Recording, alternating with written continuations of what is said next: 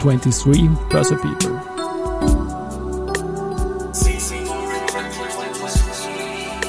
Are now in season 4.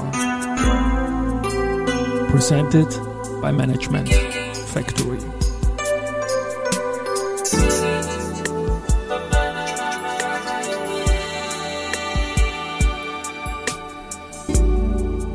Ja, herzlich willkommen wieder zur Serie 22 Börse People. Und diese Season vor der Werdegang und Personality Folgen ist presented by Management Factory.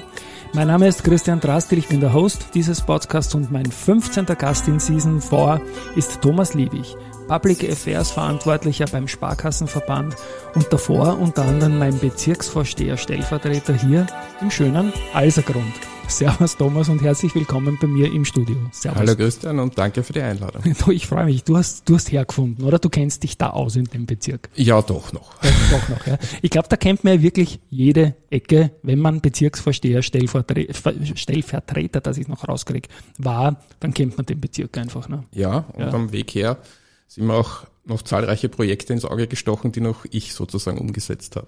Du warst ja lange Jahre und damit steige ich jetzt gleich noch einmal ein, deine Zeit hier im Neunten. Wir haben uns da auch kennengelernt, wir haben hin und wieder zusammengearbeitet mit der Bezirksvorsteherin, der Martina mhm. Malli, eine ganz großartige, also ich habe die Uhr gern gehabt. Wollte man Bezirkslauf machen, alles mögliche. Wie war diese Zeit da und wieso bist du dann in die Wirtschaft gewechselt, zunächst zu Magenta? Naja, das war einerseits natürlich der Faktor, dass ich doch acht Jahre ja. die Funktion hatte ähm, und davon, sage ich einmal, sieben Jahre sehr intensiv gearbeitet mhm. habe. Danach hat sich dann, ja, wie es halt so oft passiert im politischen, sozusagen Freundschaft in Parteifreundschaft verwandelt. Ja. Und das war dann sozusagen der Grund, warum dann auch kein weiteres Engagement von meiner Seite mehr da war. Und ja, dann äh, war die andere politische Tätigkeit, die so mein Hauptjob war, nämlich äh, Mitarbeiter im Parlament äh, mhm. bei, den Abge bei einigen Abgeordneten, ähm, auch ist ausgelaufen. Und dann habe ich mich bei Magenta beworben, weil dort gerade jemand gesucht wurde, der sozusagen die Erfahrung mit der Stadt Wien hat mhm. und auch sozusagen Probleme lösen kann.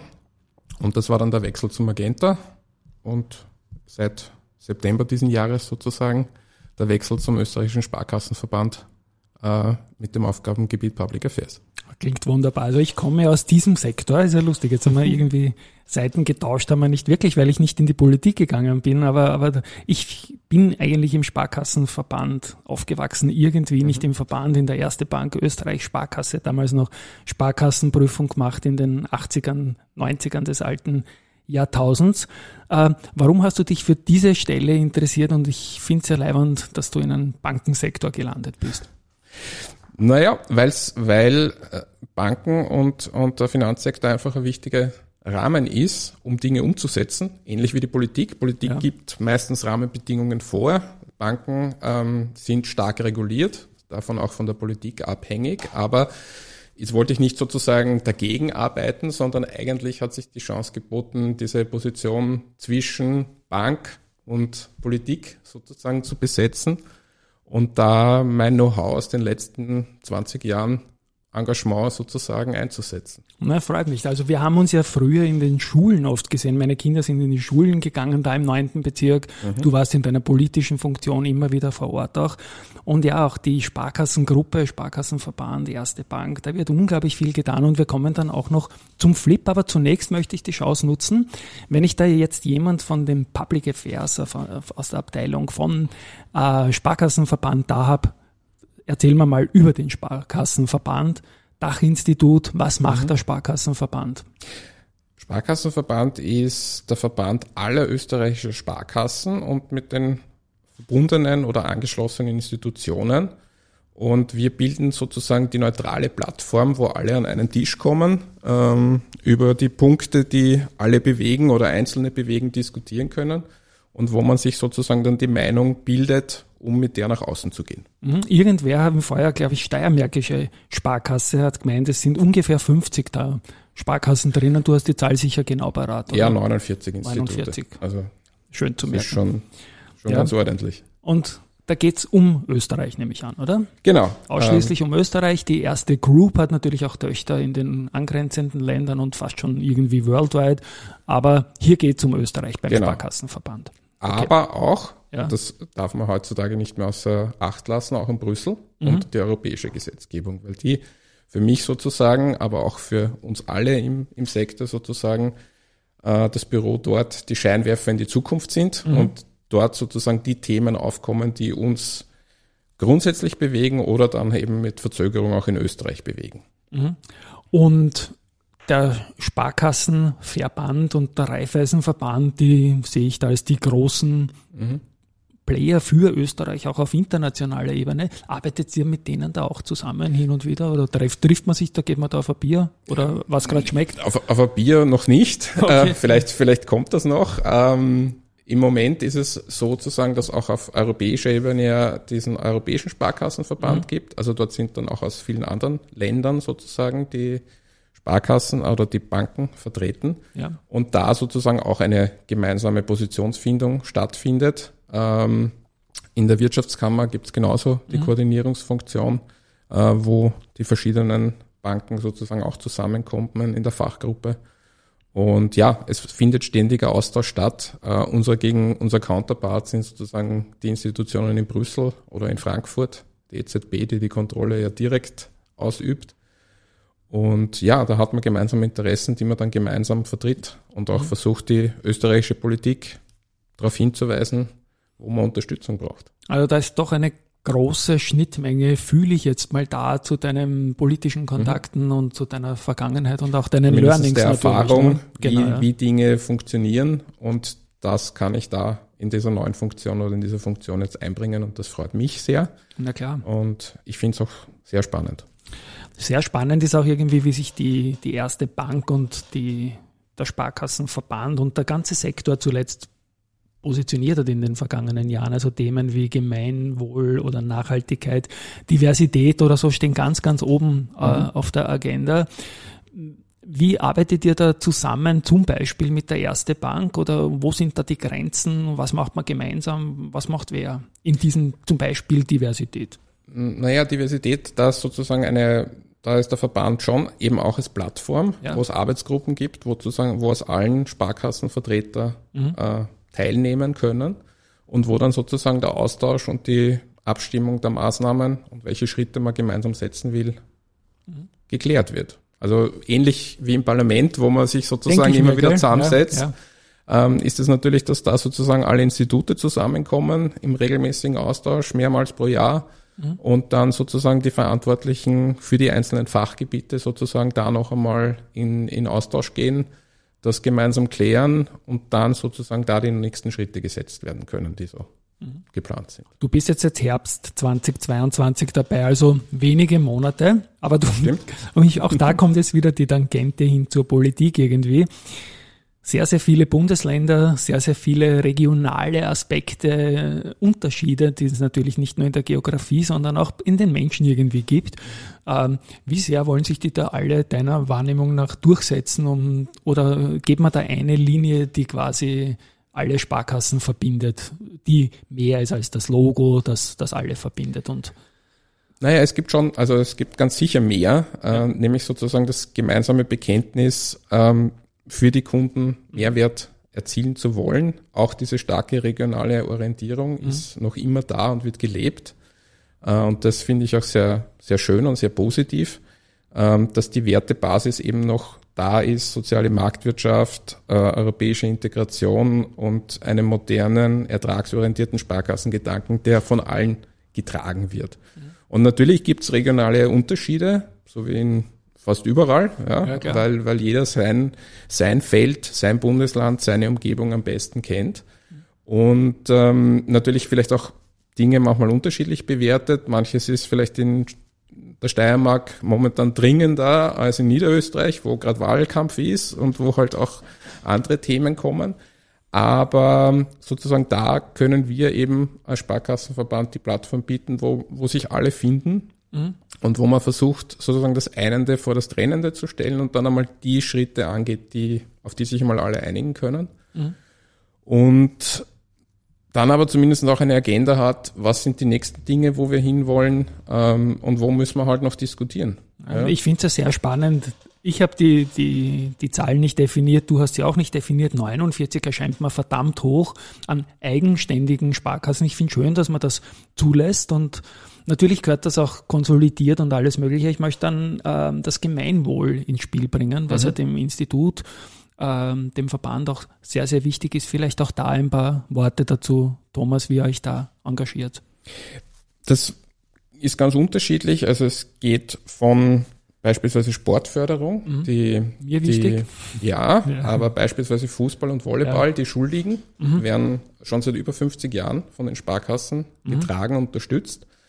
Und ähm, das ist was, was wir fortsetzen und was jetzt zum Beispiel in Niederösterreich fast 5000 Jugendliche mhm. in Bewegung bringt, sozusagen. Ja. Äh, und wo die Politik halt auch Nutznießer ist dieses Engagements.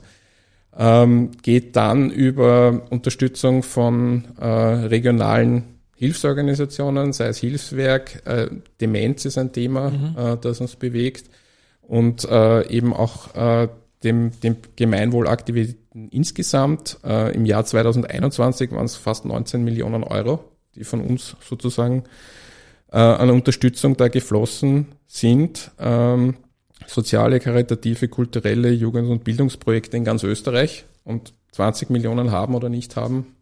Mhm.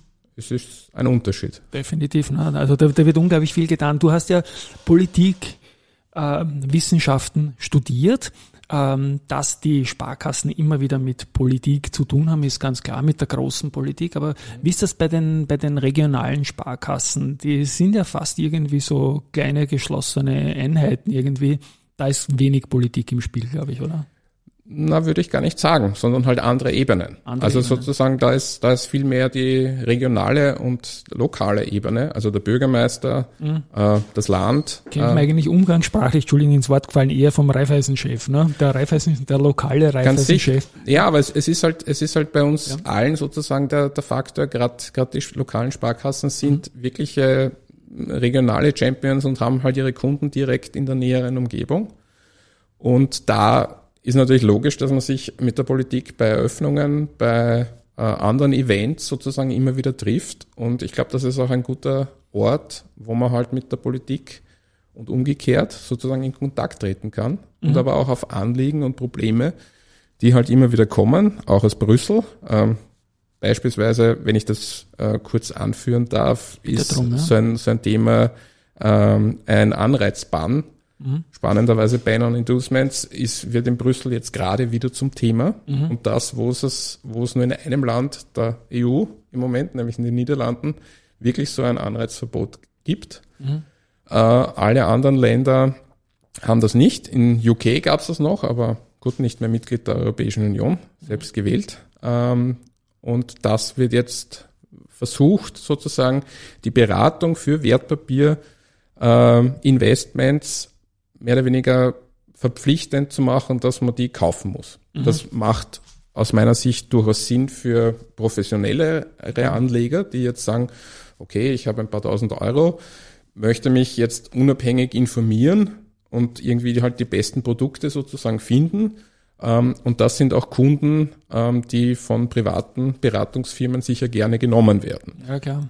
Die Frage ist aber, wenn, wenn man das nationale Ziel hat, den österreichischen Kapitalmarkt attraktiver zu machen und dadurch natürlich auch Kleinanleger in einem Fonds etc. motivieren möchte, doch ihr Geld vom Sparbuch, gute, gute Anlageform, wenn es gerade keine Zinsanstiege gibt oder keine, keine Inflationsverluste gibt, ähm, in, in Fonds zu investieren, auch mit niedrigeren Beiträgen ähm, dann wird aber die Frage sein, ja, wollen die 200 Euro ja. für eine Beratungsstunde hinlegen? Zahlt sich das aus für das Investment? Ähm, na, wusste ich nicht. Das ist ein ganz spannender ja. Punkt und danke, dass du den genau in diesen Podcast einbringst, der ja sehr wertpapierlastig ist. Ich, ich habe mir gedacht, Fall. da passt ja. er am allerbesten. Ja. ja. Ich wusste auch nicht, dass der Sparkassenverband da quasi auch eine, eine, eine, eine der Speerspitzen darstellt, um, um hier auch international da äh, im Sinne der Vorsorgewilligen, es sind eh viel zu wenige im, im Lande, auch ein wenig zu lobbyieren, wenn ich das mal ja. so sagen darf. Ja, Service, ja. Lobbying und Think Tank, unsere ja, Hauptaufgabengebiete. Genau. Jetzt, jetzt bist du ja noch nicht lang da, 49 Sparkassen über ganz Österreich verteilt. Wie viele hast du denn schon besucht? Gar nicht so viele. Ja. Also wie gesagt, primär mal in Wien geblieben bisher, mhm. ähm, aber äh, schon in Kontakt mit vielen Bundesländern mhm. und da sozusagen auch in, in Koordination und Abstimmung. Und äh, wird noch kommen, mhm. aber aktuell einmal in Wien gestartet und wird jetzt mehr werden.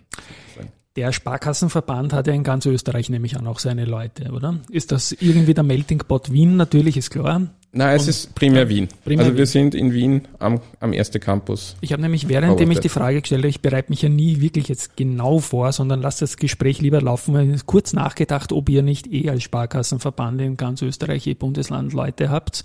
Ist aber schon sehr stark Wien, oder? Das ja. ist in Wien. Ähm, und es kommen sozusagen die Vertreter der Sparkassen oftmals nach Wien mhm. oder es finden Veranstaltungen halt außerhalb statt. Aber Brüssel sozusagen ist das zweite Standbein. Ja, das wo, wusste ich auch wir, nicht so stark. Ähm, ja. Präsent sind. Mhm. Und da sozusagen die, den direkten Austausch äh, mit der europäischen Gesetzgebung pflegen und mhm. den europäischen Interessensverbänden.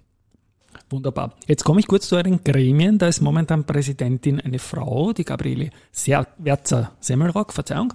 Ähm, dabei natürlich auch der Willi Cianco, dabei auch die ähm, Gerda Holzinger Burgstaller. Bundesländer sind vertreten. Wie oft trifft man sich da? Was ist die Aufgabe vom Präsidium, die Hauptaufgabe?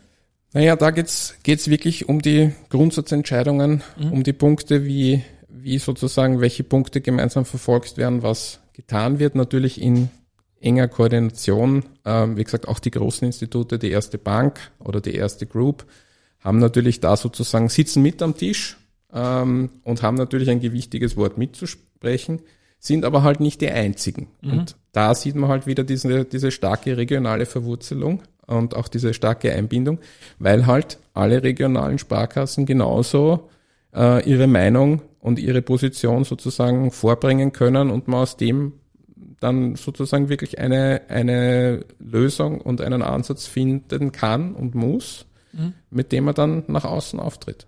Und im Tagesgeschäft, im operativen Geschäft wird der Sparkassenverband momentan von wem geleitet? Vom Magister Franz Portisch. Und mit ihm bist du quasi in nahezu täglichen Austausch. Das ist genau. quasi deine, deine, deine Umgebung hier. Na, spannend, spannend, spannend. Ähm, ich komme jetzt noch zu einem Thema, das mir persönlich auch stark am Herzen liegt und du hast was gepostet dazu vor wenigen Wochen. So lange kann es nicht her sein, weil es ja noch nicht so lange da bist. Stichwort ähm, Flip. Ja. ja. Äh, erste Financial Life Park. Park. Genau. Schön. Kennt man von der Biene Meier Flip, aber jetzt in Zukunft. Den mochte ich auch schon. der, der, war, der war lässig, ne? der war so laissez-faire, dem war es wurscht irgendwie. Der, der war tiefenentspannt immer. Ja, mit Hü-Hüpf kommt man weit. genau. Bitte um ein paar Worte zum Flip und, und inwieweit das, ist das jetzt deine erste Bankgeschichte oder ist das eigentlich auch eine Sparkassenverbandgeschichte? Wie würdest du den positionieren? Er ist ja wirklich ein Vorzeigeding international. Naja, es ist äh, erste Bank und Sparkassen, also ja. das kann man gar nicht auseinander äh, mhm. reißen. Ähm, eine Kollegin von mir, äh, die Julia Bogner, ist da von unserer Seite auch äh, eine wichtige Verbindungsstelle. Mhm. Und ja, es ist einfach die, die Erfüllung unseres Auftrags oder unseres Wunsches sozusagen, finanzielle Gesundheit, aber auch finanzielles Wissen und mehr Wissen über äh, finanzielle äh, Herausforderungen äh, weiterzugeben und da jetzt nicht auf, drauf zu schauen, dass dann alle erste Bank- oder Sparkassenkundinnen werden, mhm. sondern an grundsätzlich die Information darüber, wie gehe ich am besten mit Geld um, äh, Information darüber, wie schaut das aus mit Taschengeld, welche Höhe ist da vielleicht gut, um einmal das mhm. üben zu können als Vater einer Tochter informiere ich mich da auch, ähm, Klar, was ja. denn da so die guten Startpunkte sind. Und ähm, den Jugendlichen und jungen Erwachsenen sozusagen die Mittel an die Hand zu geben, unabhängig, aber auch mündig entscheiden zu können. Weil, mhm. wie gesagt, im Jahr 2021 hat es eine Umfrage gegeben, ähm, auch vom, vom Flip sozusagen in Auftrag gegeben, ähm, ist unabhängig, wird von der Erste Stiftung unterstützt, wird von den Sparkassen und der Erste Bank unterstützt. Ähm, und die haben eben erhoben, na, wie, wie, wie wohl fühlen sich denn die Leute mit ihrem Wissen? Und da war doch fast, ich glaube, zwei Drittel haben sich nicht wirklich gut informiert mhm. gefühlt über Finanzthemen. Und ähm, knapp 50 Prozent hätten, also trauen sie nicht wirklich zu, selber Entscheidungen ja. zu treffen. Da muss man ja, ich bin ja da in der Bubble drinnen, Finanzthemen glauben einige, da geht es nur um Aktien oder Optionen oder um, sondern da geht es um stinknormales Girokonto. Ich möchte das jetzt nicht runtermachen, da geht es um alles. Taschengeld hast du angeführt. Du hast auch gesagt, äh, Jugendliche und junge Erwachsene. Wie jung geht's mit den Schulklassen los? Weißt du das? Ab, ab welcher Schulstufe? Und bei den jungen Erwachsenen habe ich dann auch noch eine Frage, warum nicht ältere Erwachsene? Weil die haben ja vielleicht überhaupt keine Ausbildung in dem Thema gekriegt. Das stimmt. Ja? Ähm, die neueste Geschichte ist, glaube ich, unsere Levi-App. Mhm. Die ist jetzt schon für Volksschüler. Okay. Ähm, das geht sozusagen ab sechs bis zehn.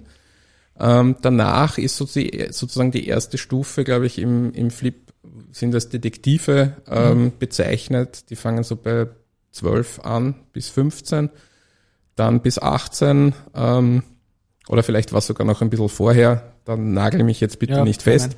Ähm, aber zumindest in, in den äh, Altersklassen gibt es dann noch einmal drei Gruppen sozusagen und da gibt es unterschiedliche Inhalte aufbereitet, damit das ähm, einmal möglichst früh stattfindet.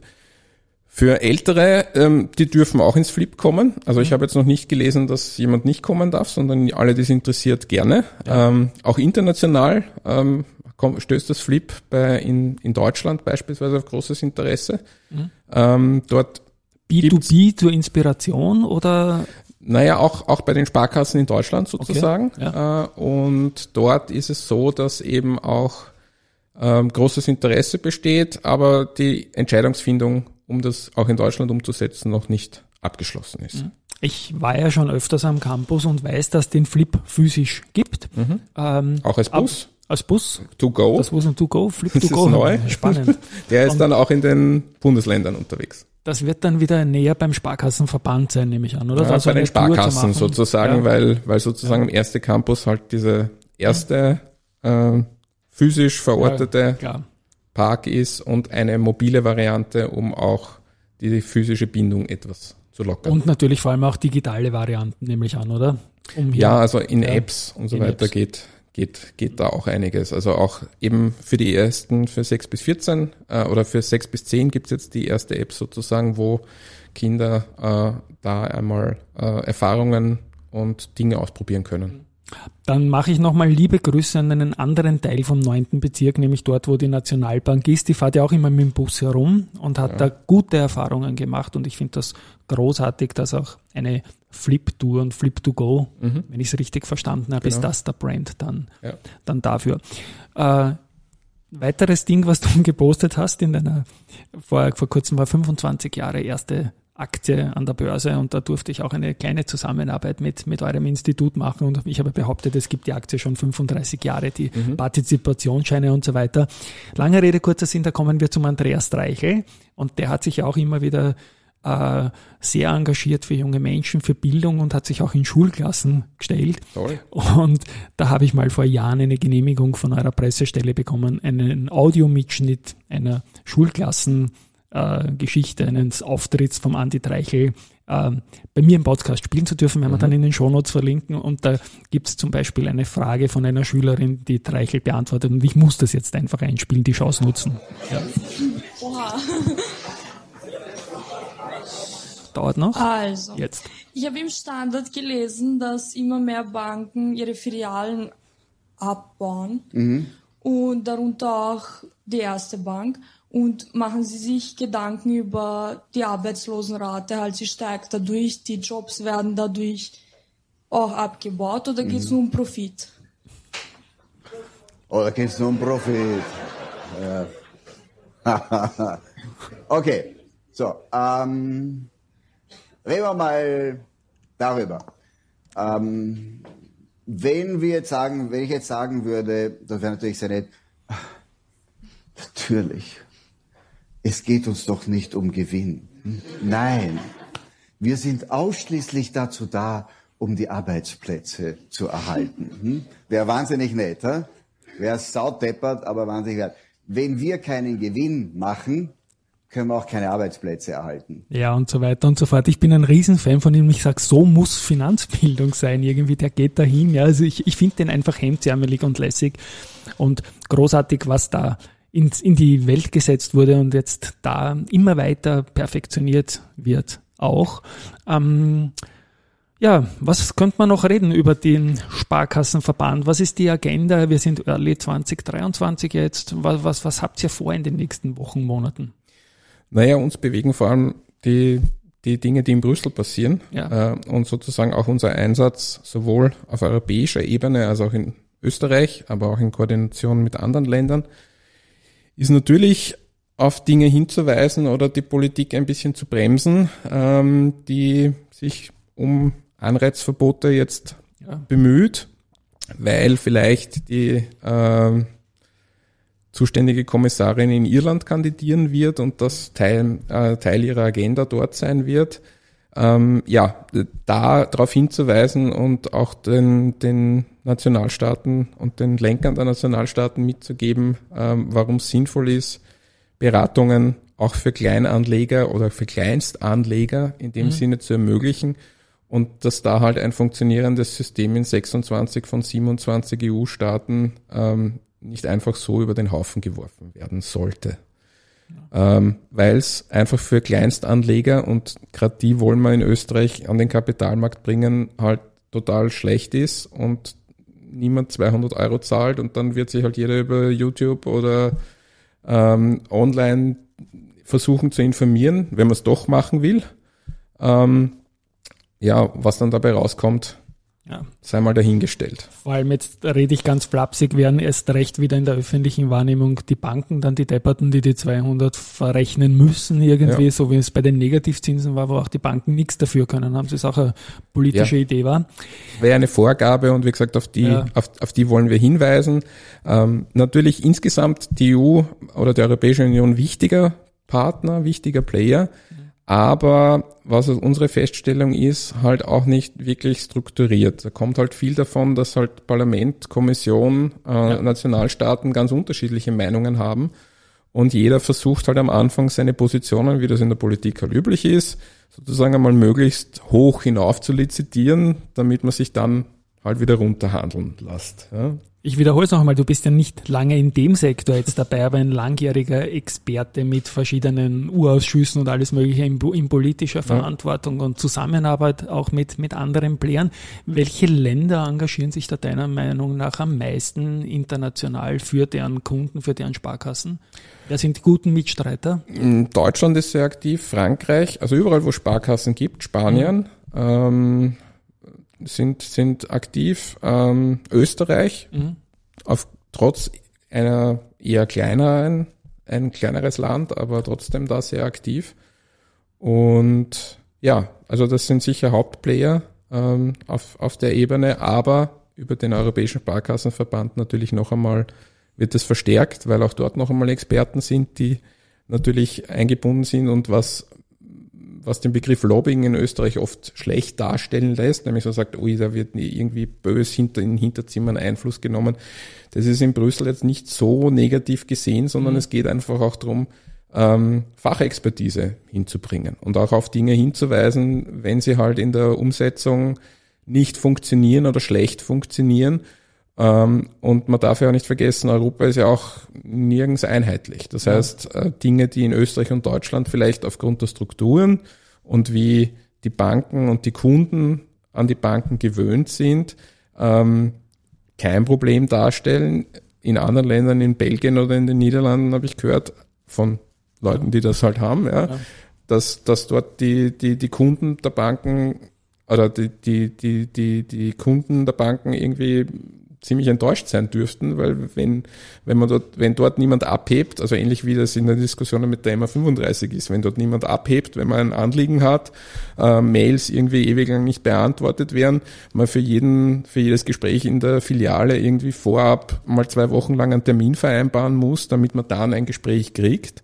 Ähm, das, glaube ich, würde in Österreich niemand so akzeptieren. Mhm. Das ist halt ein Unterschied, der in Österreich und Deutschland so ist, dass das bei uns viele Filialen auch noch gibt. Es, man kann natürlich online machen und ich bin ein großer Fan von George, ja. ähm, weil es halt wirklich modern ist und weil es, denke ich, Dinge wie N26 überflüssig macht, weil deren App kann nicht so viel wie George. Aber das hat mein ehemaliger Schulkollege und George Papa, der Peter Bossek, auch immer erwähnt. Genau so, das war ein Bossek-Speech jetzt, genau. Äh, Liebe Grüße hat, nach Luminor. Hatten wir da den genau. gleichen Eindruck, ja, aber wie gesagt, genau. ich, ich finde das, finde das einfach toll. Ähm, und auch da passiert immens viel Entwicklung und wird von uns oder auch vom Team von George beispielsweise die, die Peers äh, aus anderen Banken, Revolut oder wo auch immer, ja in, in Konferenzen einmal zusammengeholt und man diskutiert gemeinsam drüber, wo es hingehen kann. Und das gibt natürlich auch Impulse für die Zukunft. Ja. Aber nochmal zurückkommend, ähm, ja, europäische Politik und Politik insgesamt ist halt äh, gestaltend. Und da ist es bei guten Lobbying so, dass man halt darauf hinweist, wo die Probleme liegen und da auch verlässlicher Partner der Politik ist, indem man eben Fakten und äh, Problempunkte anspricht und verlässlich liefert und dafür aber dann natürlich auch anderes Gehör kriegt, als wenn ich immer nur schreie, weil alles schlecht ist oder weil, weil ich das jetzt für eine kleine Gruppe das ein Nachteil ist und für alle anderen vielleicht ein Vorteil. Man muss das, die, man muss das einfach sich genau anschauen und man muss dann auch seine Argumente gut wählen und wenn sie gut sind, dann sollen sie Gehör finden und wenn sie nicht gut sind, na, dann wird man eh überhört werden. Und dann wünsche ich ihm Sinne von Bankkundinnen und Kunden Österreichs euch da viel Erfolg bei diesen Aktivitäten. Ja, ich glaube, es ist ein extrem ein wichtiges Anliegen und so ist auch jede Folge irgendwie, egal wie man es plant, da treffe ich auf LinkedIn einen digital, einen ehemaligen äh, Wegbegleiter aus dem Neunten, will mit ihm ganz über, beschaulich über den Sparkassenverband reden und dann ist so ein heißes Thema da hinten raus dabei, was ich ja einfach super finde, dass, dass diese Folgen immer so viel Überraschendes und Spannendes bringen. Äh, lieber Thomas, wie gesagt, hast leicht hergefunden als alter Auskenner im neunten Bezirk. Ich habe den Eindruck, das, was du jetzt machst, macht dir riesig Spaß. Danke für die vielen intensiven in Informationen und ich bleib da auch journalistisch dran, unabhängig von dem, von den Dingen und wie stay tuned sowieso. Ja, du, danke, dass du da warst. Ich spiele meinen Abspann. Ähm, bedanke mich an dieser Stelle mal bei den Hörerinnen und Hörern, bei euch da draußen fürs Zuhören und ich glaube, dass das sehr, sehr viele extrem spannende Sachen dabei waren. Für mich auf jeden Fall. Von meiner Seite mal Tschüss von dieser, an dieser Stelle. Und ich wünsche euch noch viel Spaß beim Hören und bleibt stay tuned. Genau, so machen wir das. Tschüss und Baba.